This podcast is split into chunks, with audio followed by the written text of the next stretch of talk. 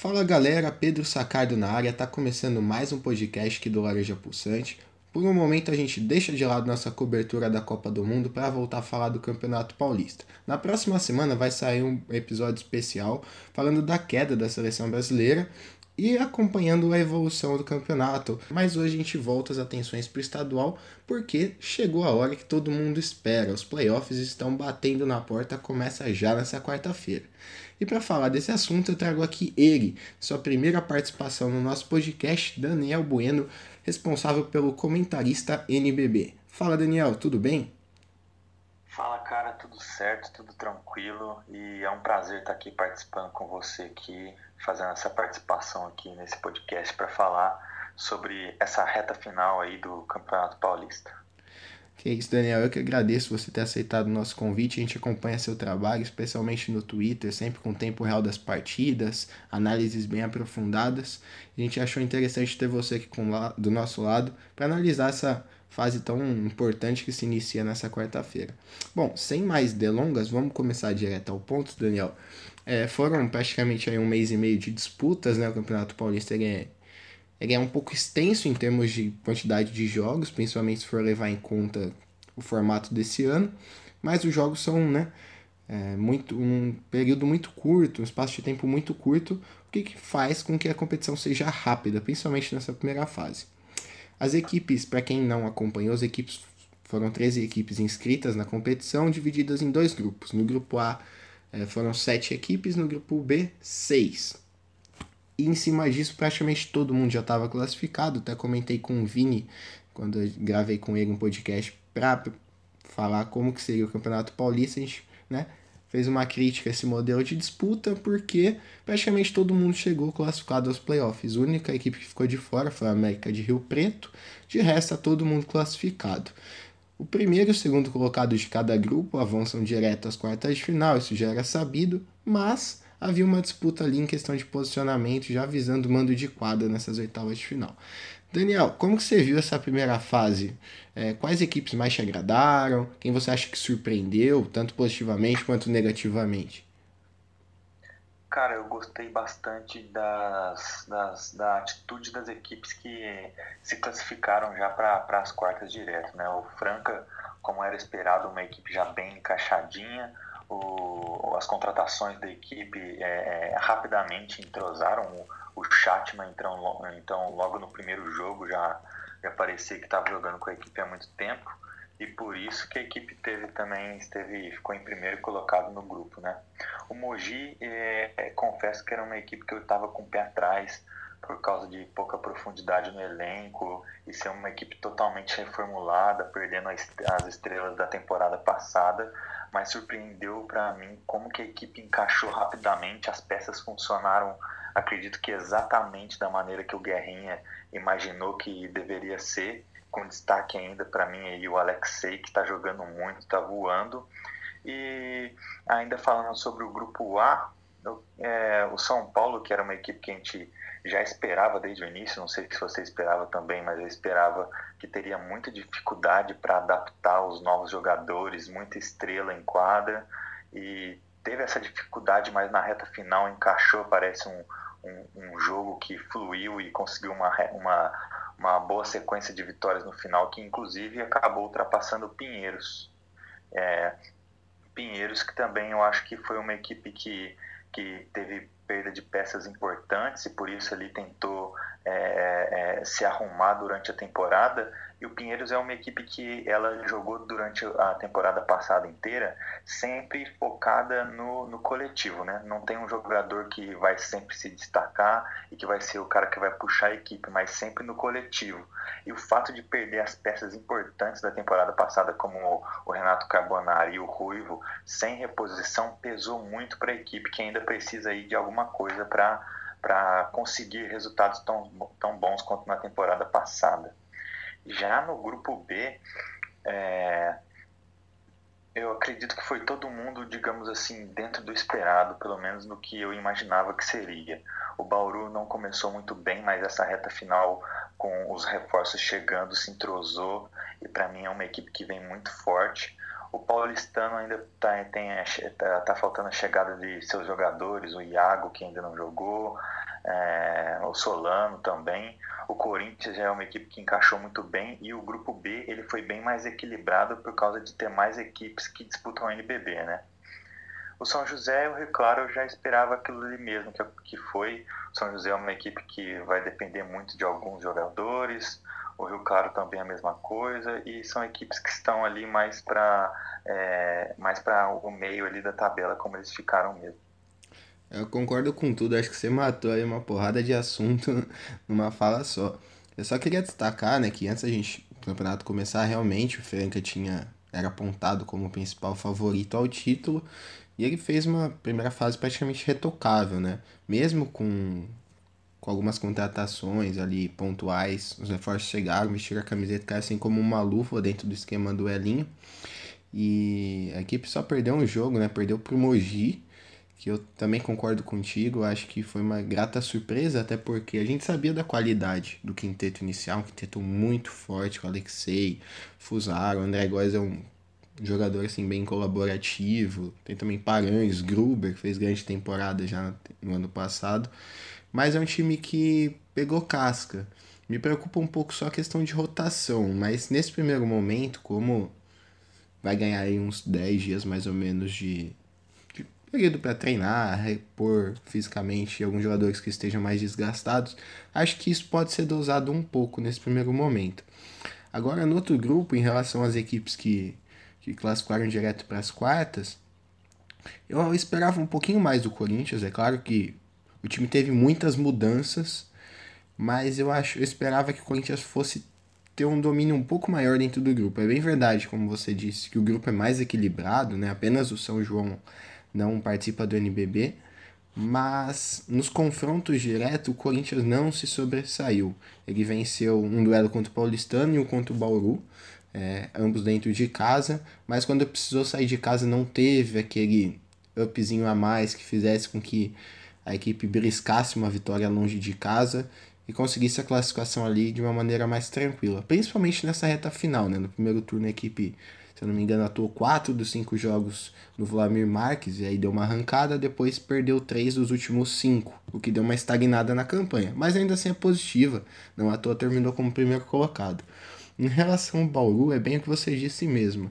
A equipe foi se encontrando aos poucos, né, à medida que os reforços foram chegando, entendendo a maneira do time jogar, até porque eu me recordo bem, o Wiggins desembarcou no, no Brasil numa quarta-feira. Na quinta ele estava jogando contra o São José no Lineu de Moura, que né, é um ginásio emblemático. Se não fosse o Wiggins, provavelmente o Bauru teria perdido aquele jogo. E foi o jogo que marcou é, o início da, da retomada do Bauru. Né? O time vinha oscilando bastante, da linha em diante o time cresceu de rendimento. Também teve a chegada do Jay, que ajuda bastante na rotação do Garrafão, que ainda tá um pouquinho curto na ausência do Jaú, mas o time ganhou corpo, é, emplacou as sete vitórias consecutivas entre Campeonato Paulista Interligas, tá na decisão do torneio internacional.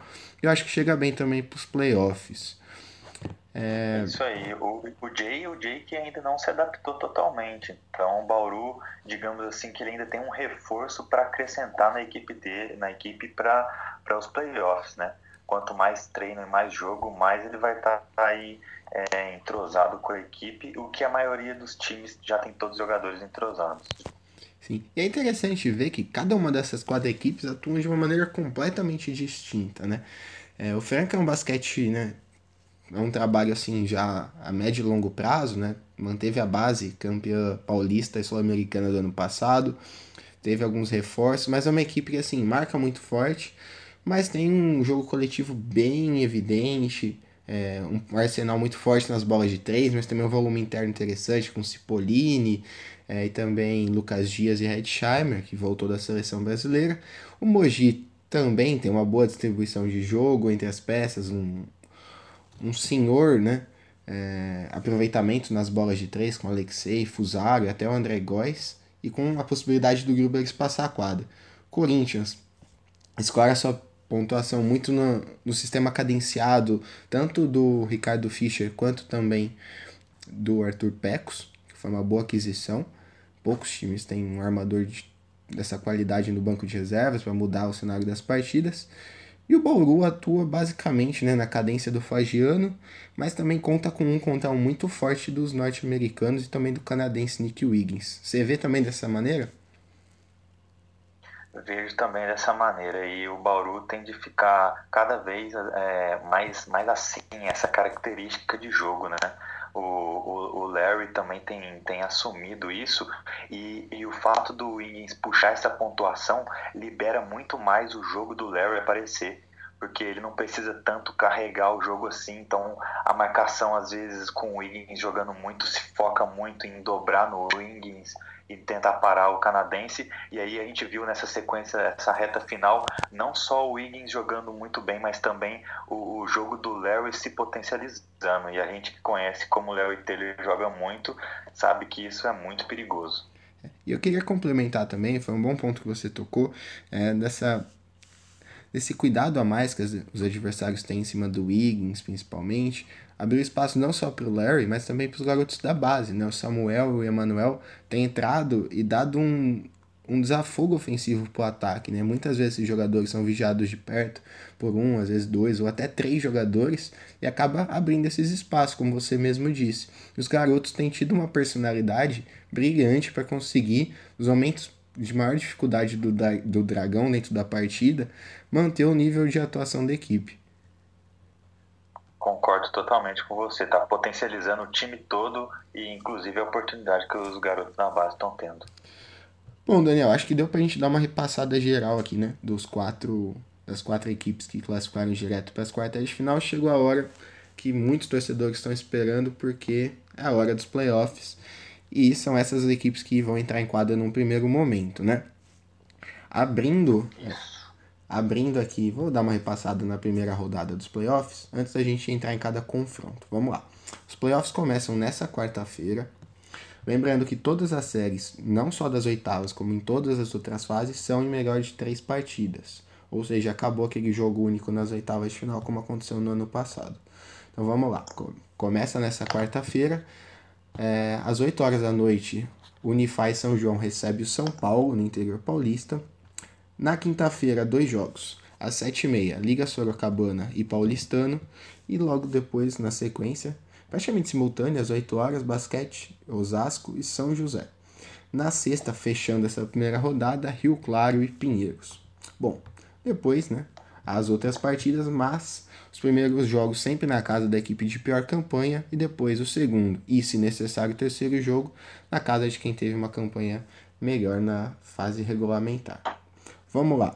Abrindo aqui falando dessa primeira série entre São Paulo e Unify que abrem os playoffs, é, para muitos, eu acho que poucos vão discordar disso, é a série de maior desequilíbrio técnico, né? Com certeza. É uma, é, é uma série de, de uma equipe que teve apenas uma vitória ali. O Unify só, só teve uma vitória nessa primeira fase, que surpreendeu um Bauru, o Bauru ali num jogo, vamos dizer, atípico, contra um São Paulo que, que vem carregado de, de, de jogadores extremamente técnicos e que também vem num momento muito bom, né? Essa reta final do São Paulo foi muito melhor do que aquele início, em que foi muito criticado então, com certeza é a série mais desequilibrada que a gente vai ter aí. É interessante observar que as equipes têm duas propostas de jogos totalmente distintas, ainda que os técnicos não assumam isso, né? O São Paulo foi um dos times que mais investiram nessa temporada, subiu da Liga Ouro recheado de expectativa, e até por conta um pouco da rivalidade com o Corinthians, até com o próprio Flamengo, o Botafogo, equipes de camiseta que vêm do futebol para o basquete, é, investiu muito forte, trouxe jogadores assim do mais alto nível técnico, mas escora muito na individualidade. O Mortari tem tido dificuldade de propor um sistema de jogo coletivo. Muitas vezes a gente vê jogadores, uma formação totalmente é, aberta, jogadores espaçando a quadra e abusando do um contra um. E isso, principalmente no começo da temporada, quando alguns ainda se encontravam longe das condições físicas e táticas ideais, isso comprometeu no primeiro turno. Já o Unify não, é um time praticamente universitário, é, com uma outra proposta, não vem para brigar por título, não, não quer ser protagonista, longe disso, quer apenas formar atletas, cidadãos e estimular o desenvolvimento do esporte. em cima disso trabalha de uma maneira bem coletiva, ciente de suas limitações e tenta endurecer o jogo. É, você acha que essa disparidade ali no, no, estilo de jogo, enfim, o Unify pode exercer alguma pressão, principalmente nesse primeiro jogo, a gente sabe que os primeiros jogos das séries, por serem na casa dos times de pior campanha, são importantes para evitar uma varrida, enfim, para o time chegar é, fora de casa numa situação minimamente confortável. Você acha que dá para Unify complicar a vida do São Paulo nesse quesito por conta da diferença no estilo de jogo? Olha, pelo fato de, de, de, a disparidade ser muito grande, eu acredito que o, o, o, o fato de a equipe do São Paulo jogar de uma forma muito, muito individual não, não vai atrapalhar na classificação da equipe, não se fosse para eu dizer assim agora, é, é, fosse para o famoso, se fosse para colocar dinheiro, né? Mas se você for analisar bem, o São Paulo, ele além de ter essa essa deficiência muito forte, que é um jogo muito individual, ele entra com a pressão total de ser um, time recheado de estrelas é, é, e tem que classificar, é obrigação. E como você disse, a Unify já não, já já entra sabendo que se perder por 2 a 0 é normal. Então ela entra ali para, digamos, inicialmente ganhar um jogo, depois ganhando, podendo ganhar um jogo em casa ali sem pressão, pode surpreender ainda, assim como surpreendeu o Bauru. Então assim, não dá para dizer que isso é uma loucura não, porque é, o, o, se fosse uma equipe mais organizada, né, ofensivamente, defensivamente, seria bem mais difícil. Mas se você for unir o fato de o São Paulo ter esse jogo bem mais, e aí eu vou chamar aqui de desorganizado, pode ajudar a, essa, a esse fato de o time ainda estar tá jogando com pressão e os jogadores não conseguirem ali é, nas suas jogadas individuais pontuarem, e aí começa a pressionar o jogo.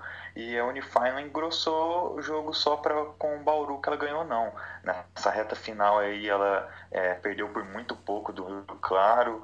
É, é, perdeu também, chegou, não perdeu por pouco, mas chegou a encostar ali no último quarto, no, no, último jogo contra o São José. Então é uma equipe, é uma equipe que pode sim surpreender, principalmente pelo fato de estar jogando sem pressão.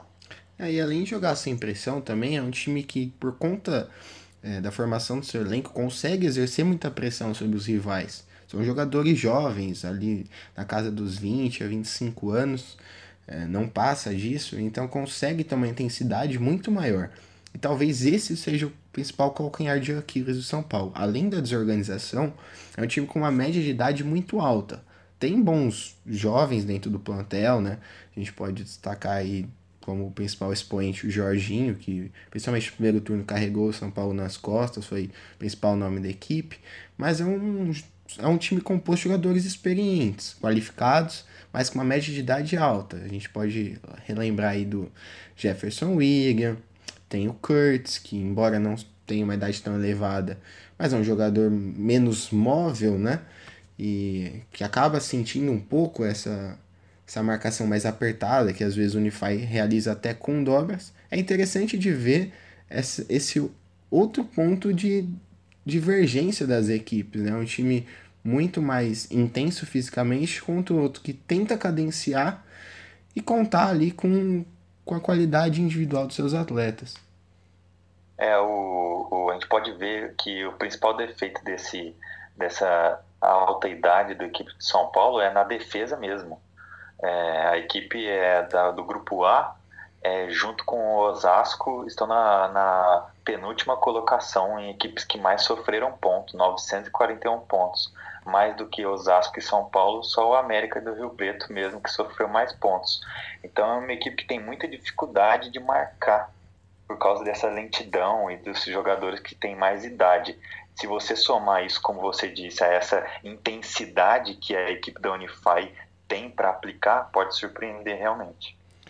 Bom, é, o vencedor dessa, dessa série encara o Bauru nas quartas de final. Aí eu acho que dependendo do resultado, o São Paulo pode sim oferecer uma certa resistência ao Bauru. A gente falou do crescimento de produção do Dragão no início do episódio, mas o São Paulo tem jogadores para isso. O que não me tira também a, a, a possibilidade do Unify complicar a situação caso ele é, elimine o tricolor. Até porque, você mesmo mencionou, foi a única vitória da, da equipe de São João, foi em cima do próprio Bauru, né? É um chaveamento, no mínimo, interessante da gente observar o que vem pela frente também. É muito curioso mesmo, porque mesmo como você disse, se a Unify classificar aí é, heroicamente vencendo o São Paulo, ela pode complicar sim para o Bauru e tem tudo para ser um, um chaveamento muito complicado e equilibrado. Então vamos passar aqui, ó. Desse mesmo lado da chave, vou pular um pouquinho aqui a ordem cronológica, mas desse mesmo lado da chave, é, o segundo confronto de oitava de final é entre São José e Osasco. Não diria que é o mais equilibrado, mas o São José deu uma estagnada, começou muito bem, em determinado momento é, se imaginou que. Se viu na briga ali pela, por uma vaga direta às quartas de final, quando o Corinthians havia disparado e Paulistano, Bauru e o próprio São José estavam próximos, mas depois o time deu uma caída de rendimento nos últimos jogos, fez bons jogos, mas não conseguiu consumar a vitória e acabou ficando um pouquinho para trás contra um Osasco que, apesar de ter feito uma campanha né, mais discreta na temporada regular, na primeira fase, foi uma equipe que fez bons jogos contra adversários mais cascudos. Então eu vejo o confronto como assim, o São José com leve favoritismo, mas o Osasco com condições de quebrar esse prognóstico e conseguir uma classificação que seria heróica para o time. Com certeza, esse, é, esse é, já é um duelo que é bem mais equilibrado do que São Paulo e Unify muito porque, como você disse, o Osasco, apesar de uma campanha de duas vitórias e dez derrotas, estava num grupo que, que, que tinha equipes ali muito acima, né, digamos assim, e engrossou várias partidas contra essas equipes do, do NBB. E o São José é, continuou com o mesmo problema da temporada passada, que é exatamente essa, essa oscilação durante, durante os jogos, né? A equipe venceu o Corinthians e aí depois perdeu, é, venceu o Rio Claro fora de casa e depois perdeu em casa, logo nessa reta final aí que poderia é, dar a classificação para a equipe é, em segundo lugar mas também a equipe jogou bem contra o Bauru, em Bauru, para tentar é, esse resultado para também ficar em segundo lugar. Mas é uma equipe que oscila muito e nessa sequência final ela teve algo que, que um problema que ficou muito exposto e pode ser muito bem utilizado pelo, pelo seu adversário, o Osasco, que é a dependência da equipe nas bolas de três e que quando elas não caem, a equipe não sabe o que fazer no ataque. Isso complica muito o, o, o andamento do jogo da equipe. É, é até em função das características dos principais jogadores do time, né? É uma equipe que a diretoria, né, por conta da, da confirmação da participação do clube ter sido praticamente ali no apagar das luzes, quando tudo parecia já perdido, o São José caminhava para uma temporada ali é, sem time profissional. E aí quando conseguiu a, levantar as verbas, todos os jogadores já principais jogadores já haviam sido contratados e o, São José foi muito tarde para o mercado, né? E por conta disso apostou nos, nos gringos aqui, foi no mercado sul-americano, buscou bons nomes, Figueiredo, é, o Duda, apesar de não ser gringo, também responde muito bem, tem também o Buemo, é, e são Mariane. Mariane, são jogadores é, de posição 1, 2 e em alguns momentos podem atuar na 3. São, são jogadores de perímetro que não tem como característica bater muito para dentro, como você falou. São jogadores de mais de bom posicionamento, de movimentação sem a posse de bola, para receber em condições de finalizar da linha dos três pontos. É, os pivôs da equipe oscilam muito de rendimento, o Lupa é mais experiente, é, mas não tem mais o mesmo vigor físico de outras épocas. E o Sérgio, embora seja mais explosivo, consiga é, atuar assim por mais tempo, com um rendimento que poderia ser mais alto, peca um pouco pela inexperiência. Já o. E esse é um ponto importante porque do outro lado, o Osasco é justamente o oposto. É um time que sofre muito no perímetro, é, precipita muitos arremessos mas leva muitas vantagens nos rebotes ofensivos. Isso que faz com que o time se mantenha próximo do adversário. Então é um ponto que São José, pelo menos em termos defensivos, tem que equilibrar um pouco para conter o volume ofensivo da coruja. Até porque você construir bons ataques, pontuar, mas ceder pontos lá atrás, segunda chance, filtros de rebotes ofensivos, vai machucando a defesa e complica jogos que poderiam ter sido ganhos com mais facilidade. Isso aconteceu na, no jogo da, da Águia contra o Bauru aqui no interior paulista. O time vinha ditando o ritmo de jogo, mas no último quarto você deu muitos rebotes ofensivos para o Bauru, que contou ali com uma atuação magistral do Larry para consumar uma virada é, no último segundo em cesta do Wiggins, né? Então é um ponto que o time vem sofrendo, mas tem que tirar aprendizado desses erros, porque agora não pode mais errar.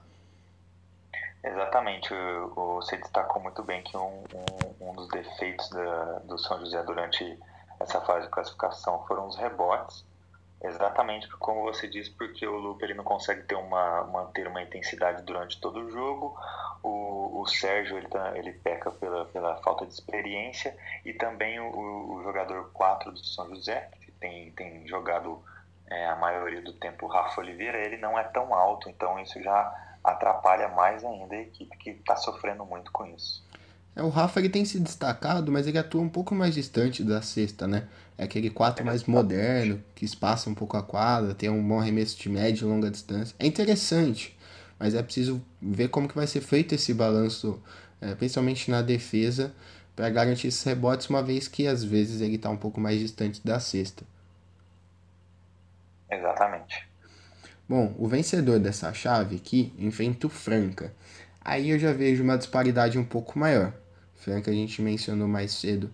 É, time a ser batido, né? Não só em termos de campeonato paulista, mas está um degrauzinho acima dos outros é, classificados às quartas de final.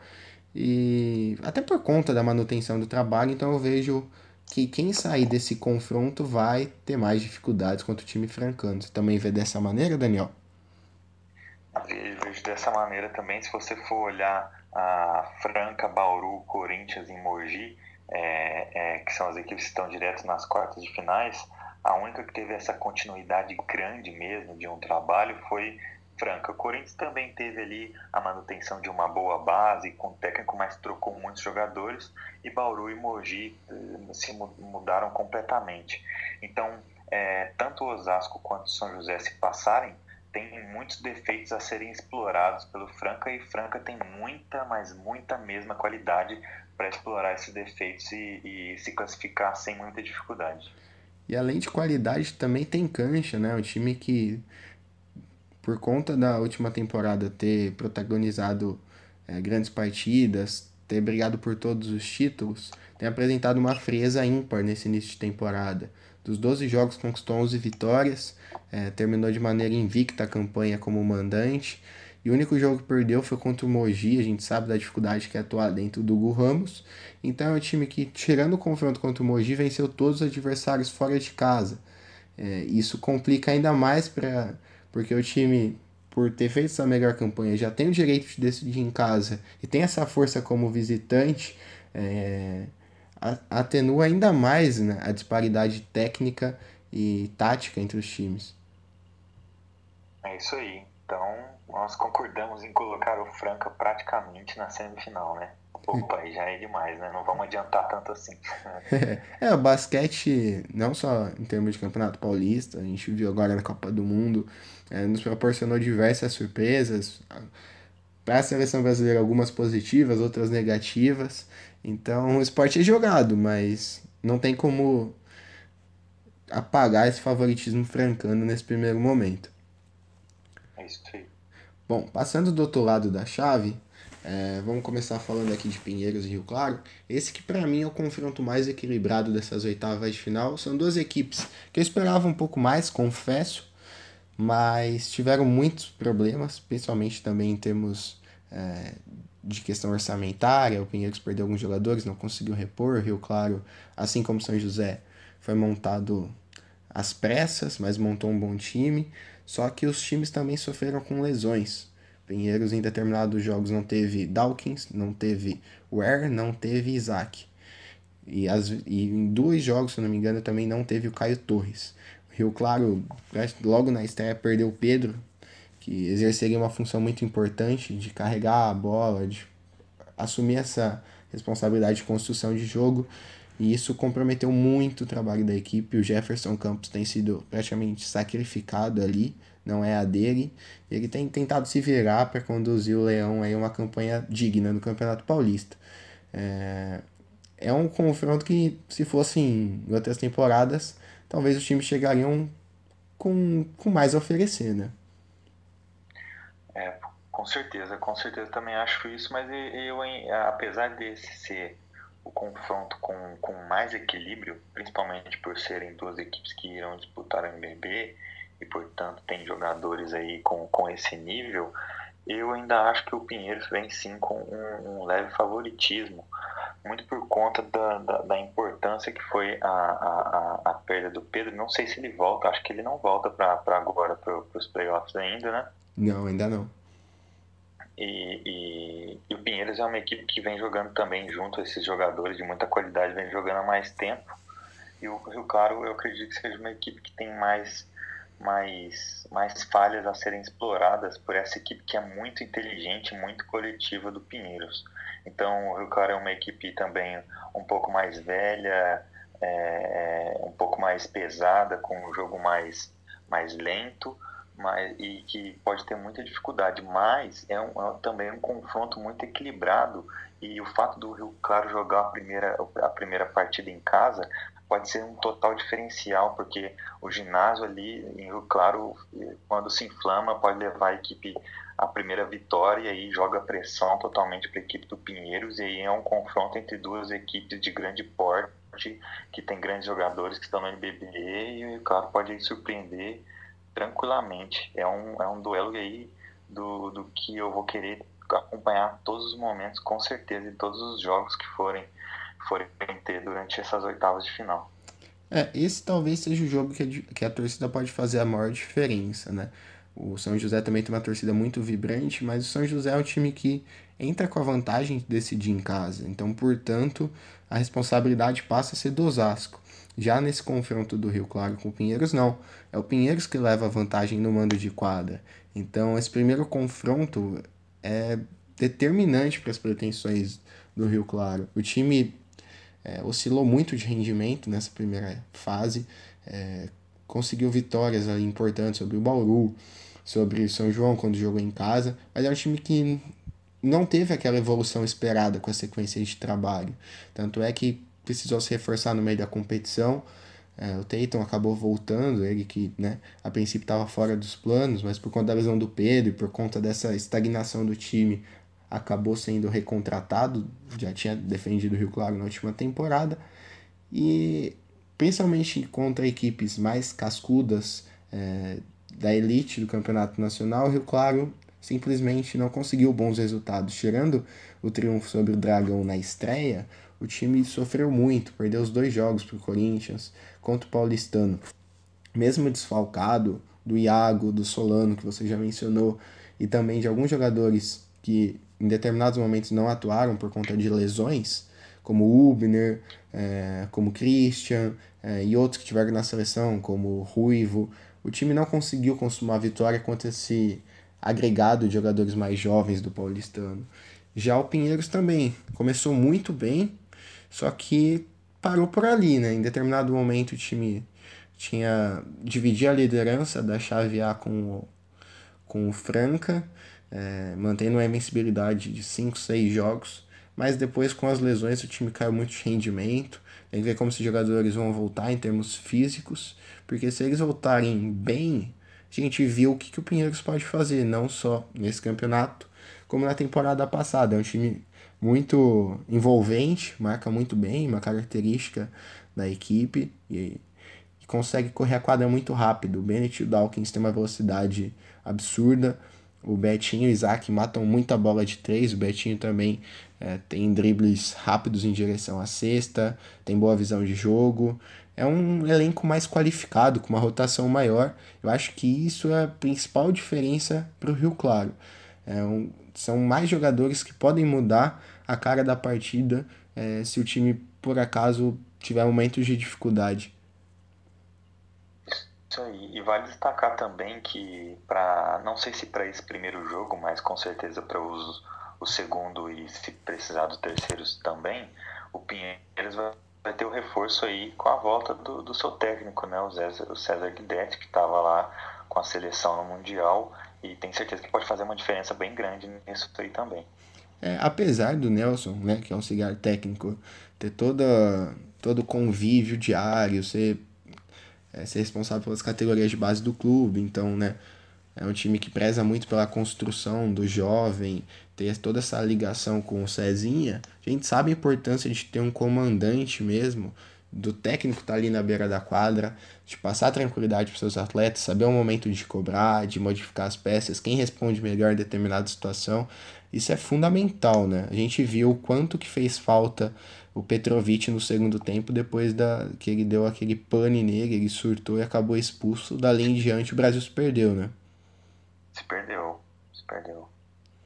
Bom, voltando a falar de Paulista, né, até para não remoer as nossas mágoas com a seleção brasileira, é, o vencedor dessa série encara o Corinthians.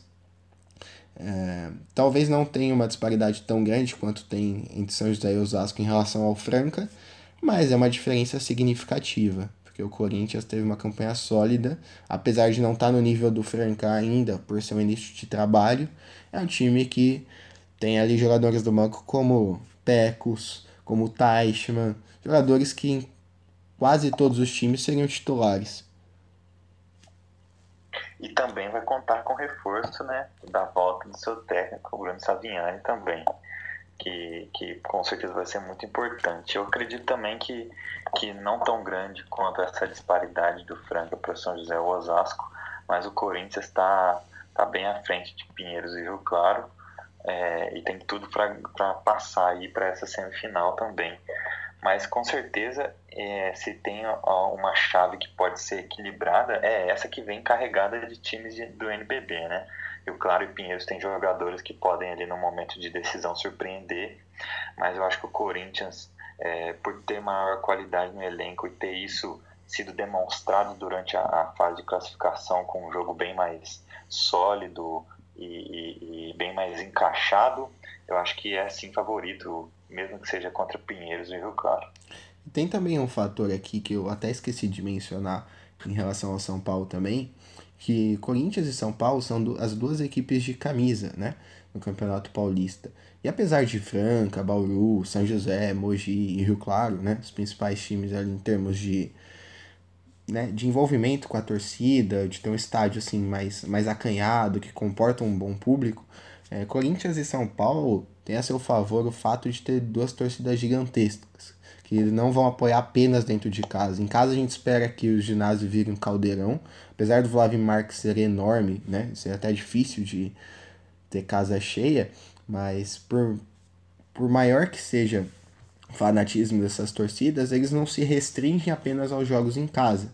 Então é provável que quando tiver jogo de São Paulo do Corinthians, os ginásios, mesmo fora de casa, sejam divididos. E isso diminui um pouco o peso das equipes atuar fora de casa e aumentam o favoritismo dessas equipes contra times inferiores. Exatamente. Se você for ver a possibilidade de Rio Claro e Corinthians, o Corinthians já consegue dar uma equilibrada em toda aquela pressão que é o ginásio em Rio Claro. E aí, se você for ver ainda Pinheiros, caso Pinheiros se classifique não Rio Claro, contra o Corinthians, é, é, é, tá ali, né? Com certeza a, a, torcida do Corinthians vai, vai lotar ali o ginásio e a torcida do Pinheiros, que não é muito conhecida por fazer tanto barulho, vai provavelmente acaba perdendo, inclusive, no, no, no barulho para a torcida do Corinthians, mesmo jogando em casa. É, os torcedores, né? Estão mais ambientados nesse cenário do que os torcedores de basquete, né? Uma cultura que vem do futebol, né? De ser mais vibrante. Os torcedores de basquete são um pouco mais mais contidos, digamos assim, e isso pode fazer diferença num playoff que é, é um confronto assim, cada confronto é, tem uma história, mas são resolvidos assim num piscar de olhos perante o equilíbrio dos times. Passando para o último duelo das oitavas de final, tem um, um, confronto também de uma grande disparidade técnica. O paulistano, que até a última rodada brigou por uma vaga antecipada às quartas de final com o Bauru, vai precisar disputar as oitavas de final, mas terá pela frente uma Liga Sorocabana que não passa muita confiança, né? Pois é, eu acredito muito na classificação do Paulistano, porque é uma equipe que, que, que joga muito da, da, da, de uma forma muito. É, ela tem o seu estilo de jogo e é aquilo ali que ela vai fazer e funciona muito bem e tem grandes jogadores e a gente viu uma liga sorocabana aí meio perdida com um início muito ruim de campeonato conseguindo ali duas vitórias em confronto direto na reta final para aí conseguir se classificar então, a volta do Rinaldo, né, que não não não estava como treinador, mas quis voltar nessa reta final. Chegou aí o Murilo, mas o Murilo Becker pivô, mas eu não, não acho que, que essa volta do do Rinaldo como treinador e a chegada do Murilo com essas duas vitórias aí nessa sequência final nos últimos nos últimos segundos para conseguir classificação, não acho que seja o suficiente para conseguir vencer paulistano, muito porque também o, o Alica Sorocabana, que é uma equipe que era conhecida também por seu ginásio, que lotava com, com a torcida apoiando, não, não é isso que a gente está vendo nesse Campeonato Paulista, né? É, e são dois modelos de, de gestão completamente distintos, né? O paulistano se consolidou em algumas temporadas, ainda com o Gustavinho à frente da equipe. E como você mesmo lembrou, é um time que criou sua identidade, independente de nomes. O time perdeu toda a base né, da campeã nacional, com o próprio Gustavinho à frente. Perdeu todos aqueles jogadores de destaque, mas não perdeu a sua característica de defender muito forte, de revelar jogadores, de correr a quadra, jogadores móveis, principalmente os pivôs, isso machuca bastante a defesa adversária e pode até ser explorado contra o Murilo, que nesse início aí de, de trabalho com a cavalaria tem se comportado bem, mas é um jogador de uma certa idade, que não tem mais o vigor físico do auge que ele vivenciou quando defendeu o Minas, quando jogou na Europa, quando atuou até mesmo pelo Bauru, depois que saiu do Minas. E você pega um time que tem Vitão, que tem Guilherme Ubner, que foi MVP do, da conquista do Paulistano do NBB. É um time que, que pode fazer um certo estrago. Mike também. Uma... Com muita Sim. E tem a expectativa do retorno do Iago, dos jovens que estavam com a seleção sub-21, eles já voltaram nos últimos jogos, mas agora estão readquirindo né, o entrosamento, como o Ruivo, como o Dikembe, que ainda se recupera de uma pancada sofrida também. Eu acho que talvez nesse confronto o paulistano tenha que prezar mais pela concentração. No último ano no NBB, o paulistano também tinha um caminho teoricamente mais fácil contra o basquete cearense, é, tinha o mando de quadra também, perdeu em Fortaleza e acabou surpreendido com uma derrota em São Paulo, uma eliminação precoce que causou toda uma reformulação no elenco. É isso aí, é isso aí. Também concordo com você, é, mas é, esse domínio deve ser do paulistano. Eu acredito até num, num, numa varrida, né, num 2 a 0 muito porque essa intensidade do paulistano com a chegada de todo mundo, principalmente no garrafão, vai, vai ser fundamental nisso que a gente definiu aí muito bem como é o estilo do paulistano de jogar.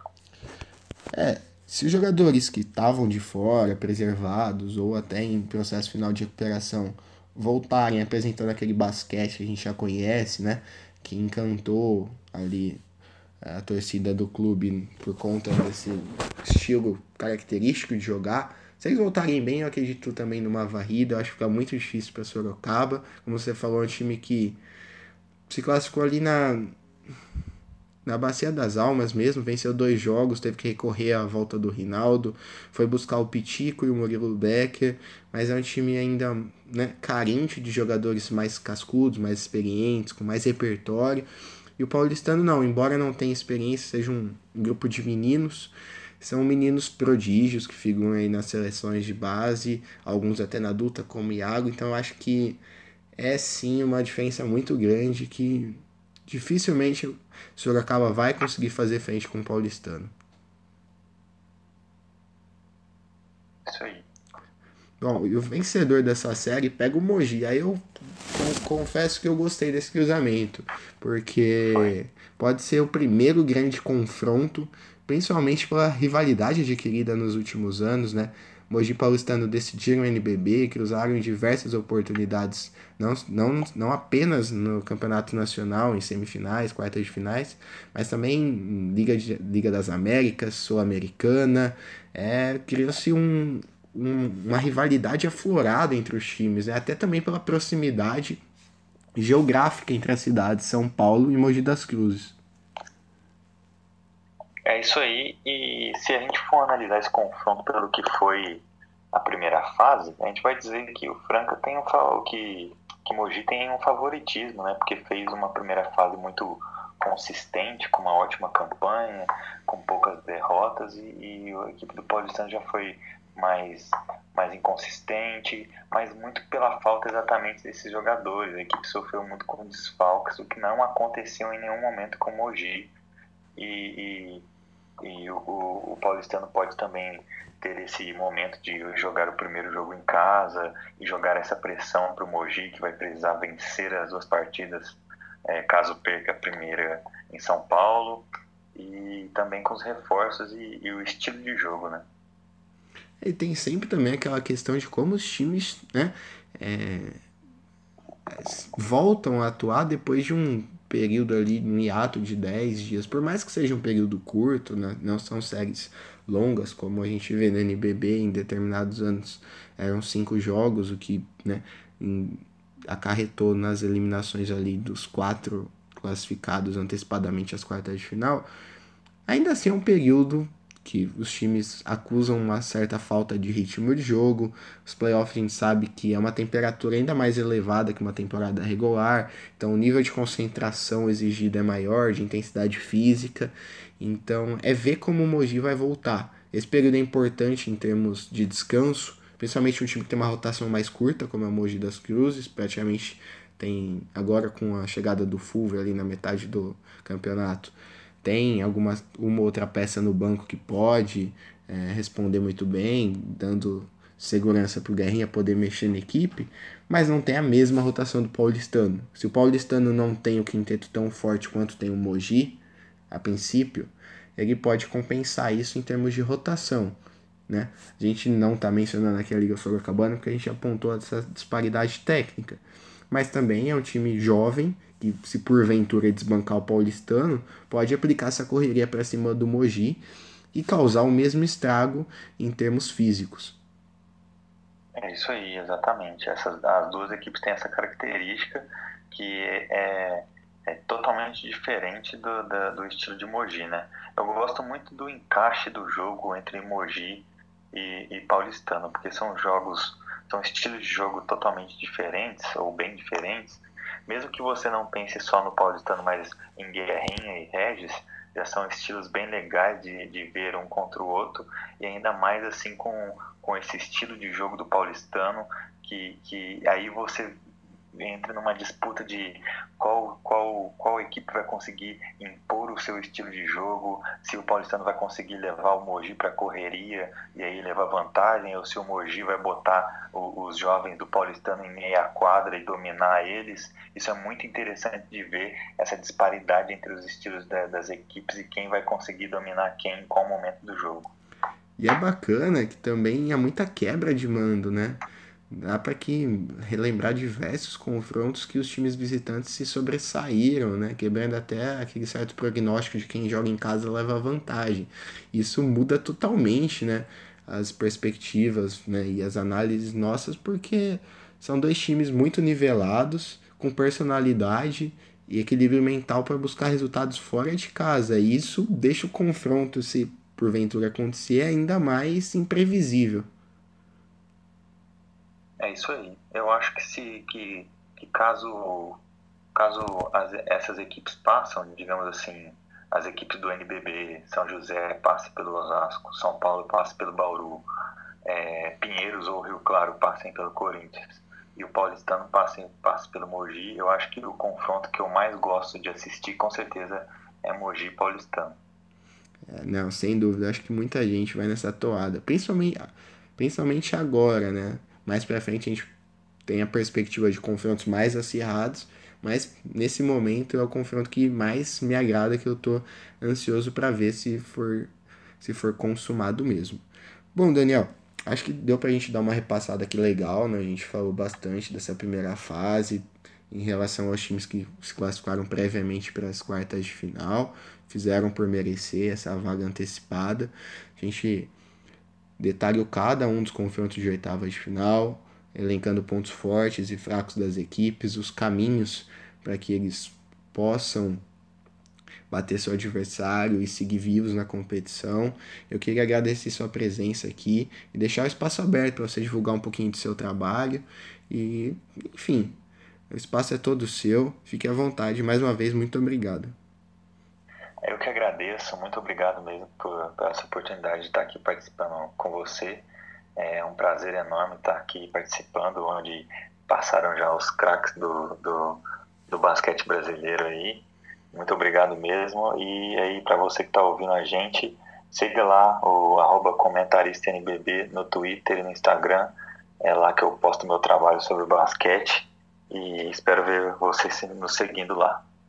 Bacana, Daniel. Eu recomendo, é um perfil muito bom. Inclusive, se você não tem a oportunidade de acompanhar as partidas pelo YouTube, né, na transmissão da Federação Paulista, o Daniel faz um trabalho muito bacana, um tempo real ali completo, todos os jogos. Então, se você por acaso está no trabalho, está na faculdade, não, não consegue acompanhar em vídeo, dá uma espiadinha, dá um pulinho lá no Twitter, você vai estar sempre bem informado, sempre atualizado com o que está acontecendo naquele momento. Eu me despeço. É. Eu me despeço por aqui, espero que vocês tenham gostado desse episódio. Lembrando que no início da próxima semana a gente volta para falar de seleção brasileira e do desfecho da Copa do Mundo. E depois, claro, à medida que o campeonato for evoluindo, o Campeonato Paulista, a gente volta para fazer a projeção das quartas de final também. Então é isso, um forte abraço e até a próxima. Valeu! Valeu!